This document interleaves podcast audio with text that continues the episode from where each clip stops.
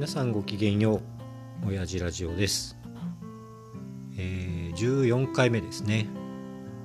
と今回は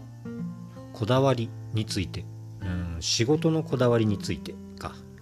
を考えてみたいと思います。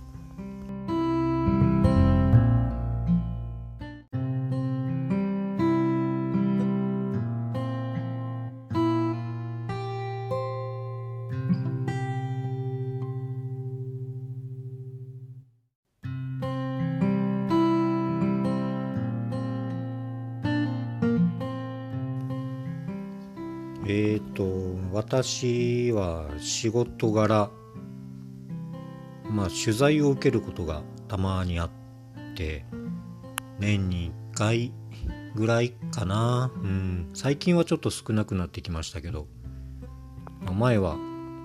年に何回かとか一度に2つとか取材を受けることがあって、別に取り立てて自分がこうその世界の第一人者だからとかうん、有名だからっていうんじゃなく、まあ、たまたま仕事柄、うん、取材を受けるみたいな機会があってですねでそこで大体必ず聞かれるのが「あなたのこう仕事に対してのこだわりを教えてください」みたいな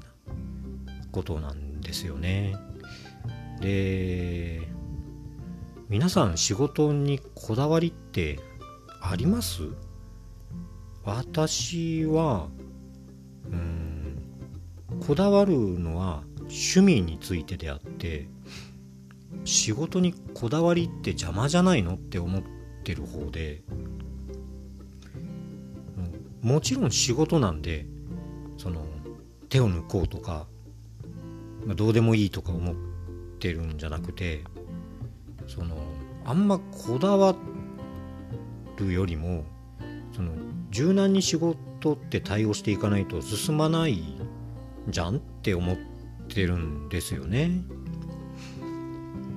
けどどうもこう取材する側が求めるこだわりっていうのはこう頑固だとか融通が利かないとか、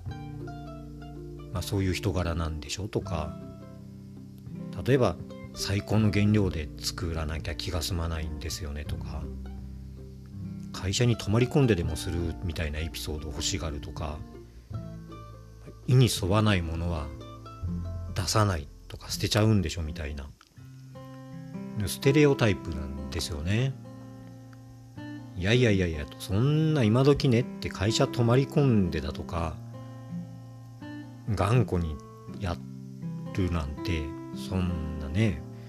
ブラックな環境になっちゃうしそんな最高の原料でとか気に入らなかったら商品にしないとかそんなやり方でやってどうやって利益出すのって思うんですよね。そんなこと言ってたら会社が潰れちゃうでしょって。だからもちろんねそのとさっきも言ったけど手を抜くとかそのいうことはしないですよ。もちろんね最低限の品質は保つしまあ最低限を保つっていうかできるだけいいものは出そうと思ってるけどけどそこだけを自分のこだわりだけを優先してものは作らないというかうんを考えるけどなーって。で取材を受ける側のスタンスがもう何て言うんですか決まっちゃってるんですよね。そっち側からものを見るというか。でこれってね最近というかここ数年か十数年か謝罪会見ってよく見るけどそれにも通じるものがあってもちろんその謝罪会見をしなきゃいけないような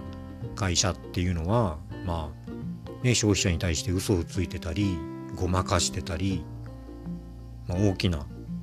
何て言うんですかね意図してたりとかしてなかったりとかでも大きなミスをしたから謝罪をするんでしょうけどでそれをマスコミとかがねこぞって責め立てるけどじゃあ世間一般の皆さんそんなに胸が張れる仕事ばっかりしてますか？って思うんですよね。でもちろん自分は法律を犯すようなことはしてないんですよ。けどその常に堂々と私に嘘は一つもございませんとこう胸を張れない仕事をしたことはございませんっては言えないなーって思うんですけどね。うん。どうなんでしょ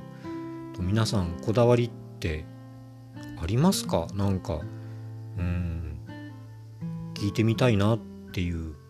気がしますね。だから自分も聞かれた時のためにいくつかああ自分のこだわりはこうでねってまあすらっと言えるようなことをいくつかうん持ってはいるけどうん喋りながらああ白々しいこと言ってんな俺って思いながら喋ってますけどね。だから自分が出てる媒体だとかそういうのはうん照れくさくってあんま見れないですね。